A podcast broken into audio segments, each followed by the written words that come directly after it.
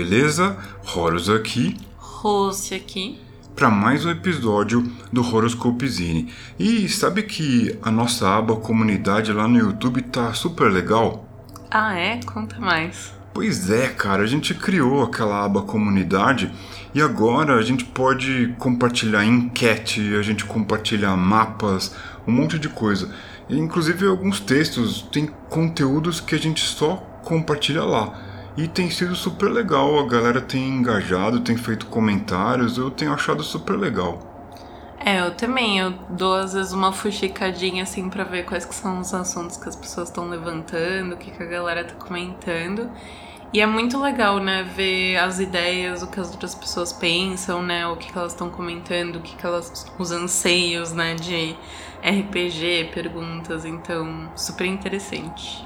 Sim, e uma das coisas que a gente identificou através das enquetes e tudo é que a imersão, a questão de você entrar no jogo, ela é fundamental para o RPG, independente de sistema. Você pode jogar o sistema que você quiser, mas a imersão ela é fundamental para RPG.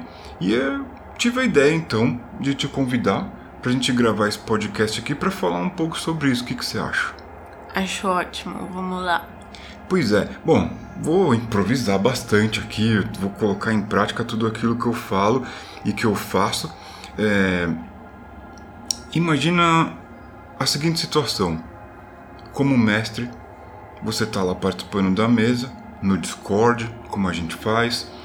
Eu viro para você e digo o seguinte: Bom, vocês entram num quarto, ele tem um formato quadrado e lá no fundo tem uma porta. O que vocês vão fazer? Ah, a primeira coisa acho que eu perguntaria é, mas me descreve aí, né? Como é que é esse quarto, chão de pedra, né? Tá faltando informação. Pois é, cara. Tem uma coisa que eu acho que tanto o mestre quanto o jogador sai ganhando, que é perguntar. Pergunta. Enche o saco do mestre. Não, mas o mestre, peraí, tem essa parte aqui que eu não entendi direito, você pode repetir? Às vezes a gente tá lá no Discord e o Discord corta a frase, né? O Discord, com o seu gate automático, ele corta lá as frases e tal. Mas não é sobre isso, é sobre ser curioso. Não, mas peraí, mestre, a porta é feita do quê? É de madeira? E ela, ela roda o que? Num eixo? Esse eixo é feito de metal? Ou é um, uma, uma tala de couro? Como é, e essa porta é fechada como? Tem um cadeado, tem um cadeado para fora, né? Ou, é, ela é, tem uma chave, né? Ali, uma fechadura, né? De ferro. Como, qual que é o estado desse ferro? Ele tá em boas condições ou ele tá todo, né, enferrujado e antigo? A porta, o lugar mesmo. Ah, tem alguma outra iluminação que não a tocha que a gente está levando. Então, como é que de repente eu poderia descrever essa mesma cena de um jeito mais imersivo? Quer arriscar? Hum, eu acho que você é mais vezes do que eu, né? você pode querer também aqui imaginar um aposento, uma coisa assim. Não, eu quero aprender, eu quero aprender. Bom, vou ter que improvisar aqui. A gente fala muito sobre improvisação, né? Enfim, o programa aqui é feito sem script. Por acaso tem um mapa aqui né, em cima da mesa, eu desenhei hoje à tarde. Eu posso de repente descrever uma, desses, uma dessas salas, desses aposentos aí. Bom, então é o seguinte: vocês começam a subir uma escada. Essa escada ela é toda talhada na pedra. Esse corredor, duas pessoas passariam com dificuldade por ele. É um corredor com escadas. As paredes laterais, elas são feitas de pedra. Uma pedra que você tem a sensação que se encostasse o braço ia ralar toda a sua pele. Uma pedra é, áspera. E não dá para ter muita certeza sobre a coloração dessa rocha, né? Afinal de contas, vocês estão carregando uma tocha e tudo que vocês veem é o caminho adiante. Então, passo após passo, vocês vão subindo essa escadaria. Vocês reparam um som de água gotejando. E olhando para cima, vocês reparam que o teto é alto e cavernoso. Existem formações rochosas pingando água do teto. E vocês têm a sensação que esse lugar era um pouco mais frio do que o normal, pelo menos mais frio do que o aposento anterior. Em cima da escada, até onde a vista alcança com a tocha, vocês enxergam uma passagem. Vocês enxergam uma soleira de porta e um portão impedindo que qualquer coisa passe por ali. No entanto, vocês veem luz passando por baixo do vão inferior desse portão. É uma porta que, examinando de longe, parece ter sido feita de madeira e reforçada com metal. O que, que vocês vão fazer? É, a gente vai agora apreciar primeiramente essa descrição, porque é muito mais imersiva, né? De fato, eu consegui visualizar.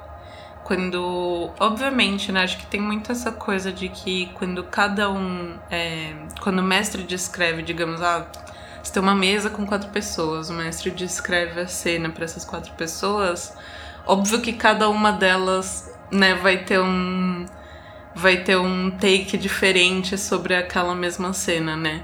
Mas tem coisas que, por exemplo, todo mundo tem que ter em comum, que é entender, sei lá, a arquitetura do lugar, como é que funciona aquilo, qual que, né, quais que são as posições, ah, tem uma passagem, tem um corredor, ah, mas eu tinha entendido que era desse jeito, não desse jeito.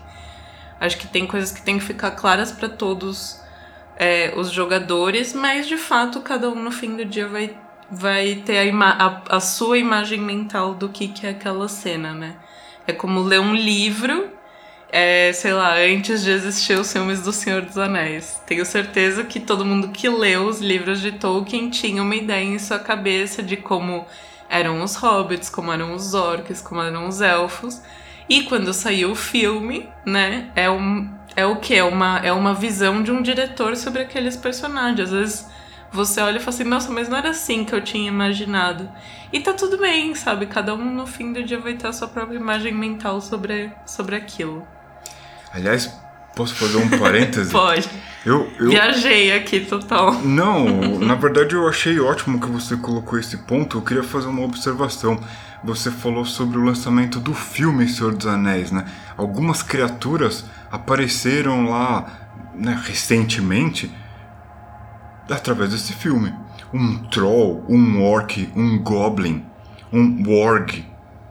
Várias criaturas que você ficava ali, muitas vezes vendo ilustrações de artistas que tratavam de representar graficamente todo aquele imaginário da obra do Tolkien. E uma coisa curiosa, eu voltei à minha infância, agora lembrando de como eram essas criaturas, por exemplo, no desenho Caverna do Dragão, que aparecia na TV. Existiam criaturas que eu não me lembro se na tradução em português eles falavam que eram orcs, mas tudo me levava a crer pelo desenho e pelo que eu lia nos livros que aquilo poderia ser um orc.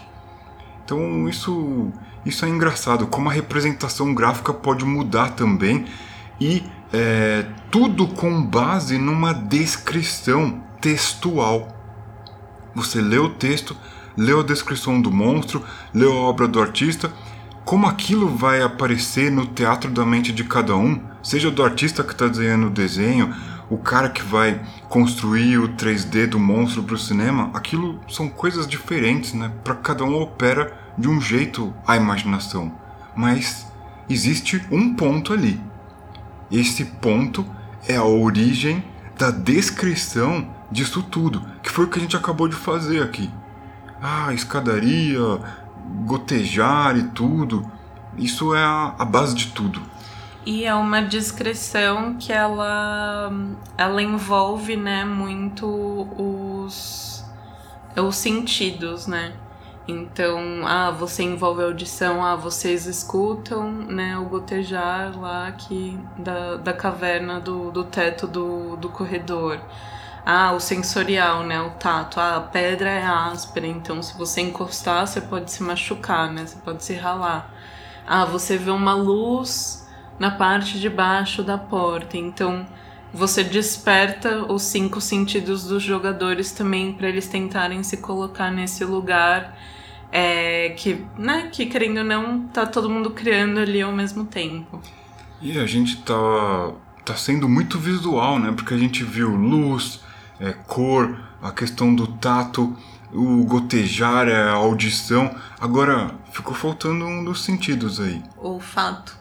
Como é que a gente pode, pode ter uma. Como é que a gente pode adicionar uma camada de informação via um dos sentidos? De repente, o mestre pode ir lá e dar a dica do tipo: Ah, vocês sentem um cheiro de ovo podre. Ou então, é, vocês sentem cheiro é, de comida, de cozido. E por aí vai. Sim, exatamente. Eu acho que tudo isso só torna a descrição muito mais rica mais envolvente, né, para todo mundo ali que tá na mesa também tomar certas liberdades, tomar certas decisões, às vezes com base no, num sensorial você pode tomar uma decisão ou não. Eu lembro que teve uma mesa, eu não lembro se eu estava na mesa no caso, mas que teve alguma coisa que, ah, eu é, acho que tinham descrito que é, o personagem sentiu uma corrente de ar, né? Ah, então é, vou perseguir essa corrente de ar para ver se eu acho uma passagem escondida, né? Um, é, alguma coisa, é, tipo Indiana Jones, né? Também, que ele, acho que é no segundo filme lá, que ele vai pra Índia, que tem no quarto dele tem uma corrente de ar e dele descobre uma passagem secreta que leva ele pra caverna, pra onde estão as crianças trabalhando. Aqui, ó, referências. Sim, porque é, o jogador, através do personagem dele, ele age com liberdade por esse mundo imaginário, mas é, ele precisa de Uh, Ferramentas também, né? Pra andar nesse mundo. Estímulos. Estímulos. Ele precisa de estímulo. Esses estímulos podem vir através dos sentidos. E o mestre ele pode também dar algumas pistas, né? Pode fazer uma antecipação é, do que, que existe ali naquele entorno. A gente está falando muito aqui é, de caverna, de passagem, escadaria, masmorra, mas isso pode acontecer fora desses lugares também. Sim, e você estava falando isso agora. Isso pode ser, um, é, pode ser um recurso narrativo bem interessante também, né? De descrição, assim, de sentido e tal. Tava lembrando aqui, eu não sei se quem escuta o podcast já leu, porque é considerado um dramatim, mas aqueles jogos, os, a sequência de livros, né? Dos Jogos Vorazes, a coleção de livros dos Jogos Vorazes. Tem um personagem principal, né? Que é um vilão e ele, assim, depois você entende mais na progressão do livro que ele tem uma doença que ele tá meio que apodrecendo por dentro. E para mascarar o mau cheiro que ele emana, ele sempre anda com uma flor assim nas lapelas e tal. Só que tem personagens que percebem que quando ele tira a flor, ele cheira mal. Então, por exemplo, você pode criar situações assim, né? Brincando com sentidos, né? É, ah, sei lá, o personagem te oferece uma taça de vinho, mas quando você vai cheirar, você sente um cheiro de uma outra coisa, né? Ah, será que não envenenaram o seu vinho? Então não é melhor você não tomar, né? Ou uma comida com cheiro estranho, alguma coisa. Acho que tem saídas é, interessantes, né? Que você pode tomar também é, abusando disso, assim. Sim, e quando o jogo não é dentro de uma masmorra, também podem existir sinais, né, estímulos para os jogadores se orientarem. Por exemplo, ah, o mestre descreve, o mestre pode rolar nos dados lá improvisando, pelo menos é o jeito que eu gosto de fazer. Ah, putz, caiu aqui o dado que representa que é uma condição climática muito severa, então tá armando ali uma tempestade no horizonte. Mas é, os jogadores eles avistam lá o céu ficando escuro, mas nenhum deles é, conhece aquela região. Eles não sabem que de repente uma tempestade está se armando, eles não moram por ali. Qual o jeito que você pode dar sinais de que isso vai acontecer? Ah, vocês repararam que algumas aves estão voando, mas elas começam a perder a nitidez conforme elas vão se afastando de vocês. Parece que está armando uma chuva ali. Ou, Ou... você sente um vento mais forte, né? Existem várias maneiras. Né? O vento traz um, um gosto do mar, por exemplo, e os personagens não sabem que estão próximos ao mar. Você sente um cheiro de brisa, algo do tipo. Então essas coisas elas ajudam. E a gente estava falando muito ali, né, dentro de um aposento, de uma masmorra, mas também fora dá para fazer esse tipo de coisa. E também tem outra coisa, assim, não tem. Aqui não é nem só focado com sentidos, mas o fato da descrição mesmo, assim, da situação ou do local, é, enfim, para os jogadores, é, pode ajudar muito a estabelecer um mood, né? pro jogo, né, pra campanha, ou enfim, né, para aquela sessão específica. Especialmente se o mestre, por exemplo, quer imprimir algum gênero específico, né? Então, terror, como é que você pode deixar os seus jogadores mais ali na, na esquina da, da, na ponta da cadeira, né? Na ponta da cadeira ansiosos, né? Ou temerosos por alguma coisa, ou se é super fantasia, né? Como você consegue ludibriar seus jogadores ou descrever né, certas ações de um jeito super fantástico é super divertido, diferente. Então a descrição também pode muito. A, eu tô falando descrição, mas não é descrição, é descrição. a descrição pode ajudar também a setar o mood da sessão de jogo, né? Sim, mood a gente pode considerar o sabor. O sabor. O tema. o sabor. o tema, o, o gênero, o gênero do Gênero. O gênero do jogo, né? Sim. Bom, se você né, é fã de algum autor é, específico, você, que se você é fã, você deve conhecer a obra do autor, então você deve é, saber como que aquele autor ele evoluiu na sua obra, né? Como que é o, o texto dele, é, quais recursos ele usa para é, trazer todas aquelas emoções. Para construir né, cenas né, em momentos. Então, com certeza, o cara que é especialista em criar obras de horror e terror, ele tem um jeito de fazer isso. E estudar isso pode te dar várias pistas. Isso a gente só falando no âmbito dos livros, do material textual, mas no cinema também. Sim. No cinema você faz isso com uma luz diferente, com um acabamento diferente com o tratamento de som, né, dos barulhos, da trilha sonora. E como o RPG tem esse aspecto narrativo, ele precisa da palavra falada na maioria dos casos. Tudo bem que você pode jogar RPG por chat também, escrevendo e tal, mas no fundo é, você está usando as palavras, você está organizando as palavras, você está dando ritmo às palavras. É, nem sempre você vai fazer aqui uma observação, nem sempre você vai precisar é, fazer uma descrição é, barroca, rocambólica. Tolkien, alguma... Tolkienesca. aqui, é, que fique muito claro. Somos muito fãs de Tolkien, adoramos Senhor dos Anéis, inclusive revisitamos nos últimos dias a trilogia original, maravilhoso. Mas só quem leu Tolkien sabe que, né, chegam umas horas que você fala assim: Poxa vida, eu tô aqui há 10 páginas lendo só a descrição de um recinto. E aí, a história vai voltar a andar ou não vai? Eu sou suspeito para falar porque eu adoro. Eu acho que em cada, no caso específico de Tolkien, cada parágrafo que ele traz é muito Tem rico. Tem muita informação. E dependendo da versão que você lê, seja original, mais próximo do original em inglês, seja a tradução, o verbete, as palavras, elas somam. Eu lembro quando era moleque ler coisas como ermos, orcos. Isso daí era uma coisa muito louca, era uma coisa que estimulava ir lá e pesquisar, mas que esse cara tá querendo falar. O que, que é isso? Uma ravina? O que, que é uma ravina? Você vai ter que ir lá e pesquisar.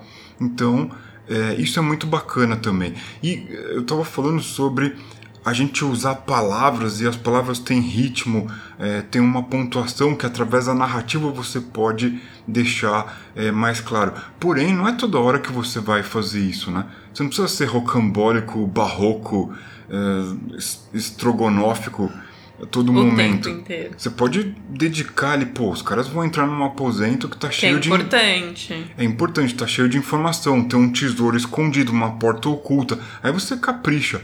Mas de repente um corredor feito de pedra é só aquilo mesmo.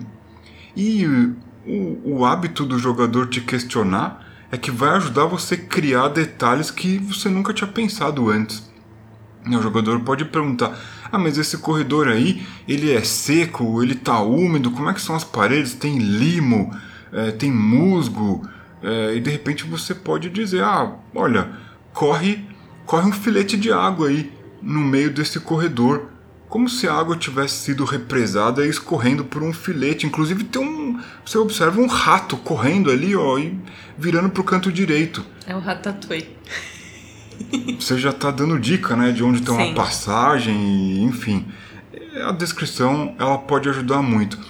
Eu tava pensando aqui qual que poderia ser o título desse podcast e me veio a ideia de será que a gente tá jogando RPG em 2D ou 3D? Porque essa brincadeira, na verdade, quer dizer o seguinte: a questão da profundidade é o atributo da imersão.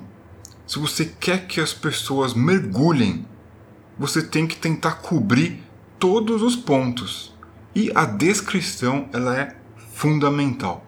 Independente do sistema que você estiver jogando, do gênero, a descrição ela é fundamental.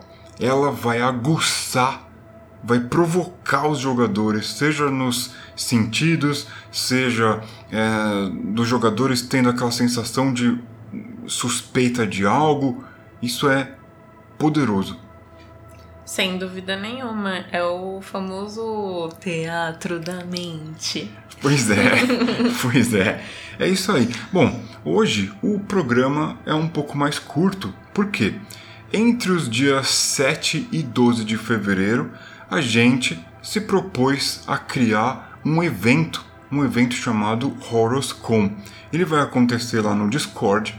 Qualquer pessoa pode participar, basta ali se conectar na internet e tá lá dentro do nosso servidor, porque a gente vai oferecer mesas seguras, com contrato social e com duas horinhas de duração. Aí eu vi vantagem. Pois é, vai dar pra gente experimentar jogos old school, jogos modernos, Free Kriegspiel, um monte de coisa. Aí eu vi vantagem. Começar 2022 desse jeitinho, hein? Pois é, isso vai ser bacana. A gente vai tentar documentar tudo, óbvio. Né? Se de repente lá no contrato social alguém diz: Olha, Horus, eu não me sinto à vontade em ficar gravando aqui e compartilhando eh, na internet, eu não quero entrar ao vivo no seu canal. Tá tudo certo, porque o contrato social é importante. A gente fez um vídeo sobre os pontos da experiência total. né? São três pilares que sustentam a experiência total. Porém, existe um quarto ponto muito importante, que é a questão do contrato social. A gente fala sobre a importância dele. Se você tiver curiosidade, vai lá no YouTube e dá uma olhada. Tem várias outras coisas. A gente está fazendo playtest do Iron and Fire com feedback dos gringos. Tá super divertido. Quer dar mais algum recado? Hum, não, eu acho que por hoje é isso. É isso, em fevereiro vamos jogar bastante RPG, nem que seja RPG solo. Vamos jogar RPG, certo? A gente está é, fazendo a Horoscom para abrir mesas onde você possa jogar RPG no ambiente seguro. E onde, por exemplo, você pode, enquanto jogador, colocar algumas dessas coisas em prática, né? Que você tá aprendendo. Fazer bastante pergunta. Fazer bastante pergunta é o dever do jogador, é ser pentelho. Bom, eu infernizava os mestres e isso era muito legal. É isso, ficamos por aqui. Agora vai lá escolher a sua mesa para jogar com a gente. Pula dentro do nosso Discord, acompanha a gente no Twitter, no YouTube, no Instagram e no Facebook também. É isso aí, não esquece de, né, se você entrar em algum desses canais, não esquece de curtir, compartilhar e comentar, porque, né, o algoritmo ajuda a gente desse jeito, porque dele entende que as coisas que estão sendo feitas são muito legais e isso pode chegar em mais gente. É, isso é importante. Importante dar aquele like, o, aquela curtida, compartilhar, arroba horoscopezinho. Ó, oh, Horos aqui, fiz um mapa. O que, que você acha? Tudo bem que tá difícil, né? O tempo livre tá, tá curto, mas de vez em quando a gente consegue ir lá e responder. É sobre isso. Então é isso. Espero que você tenha curtido. Se tiver alguma sugestão de pauta, o nosso e-mail é horoscopezine3000 gmail.com. Escreve pra gente, elogia o nosso programa, manda um abraço, a gente vai ficar feliz. Muito feliz. É isso aí. Valeu, galera. Até mais. Até.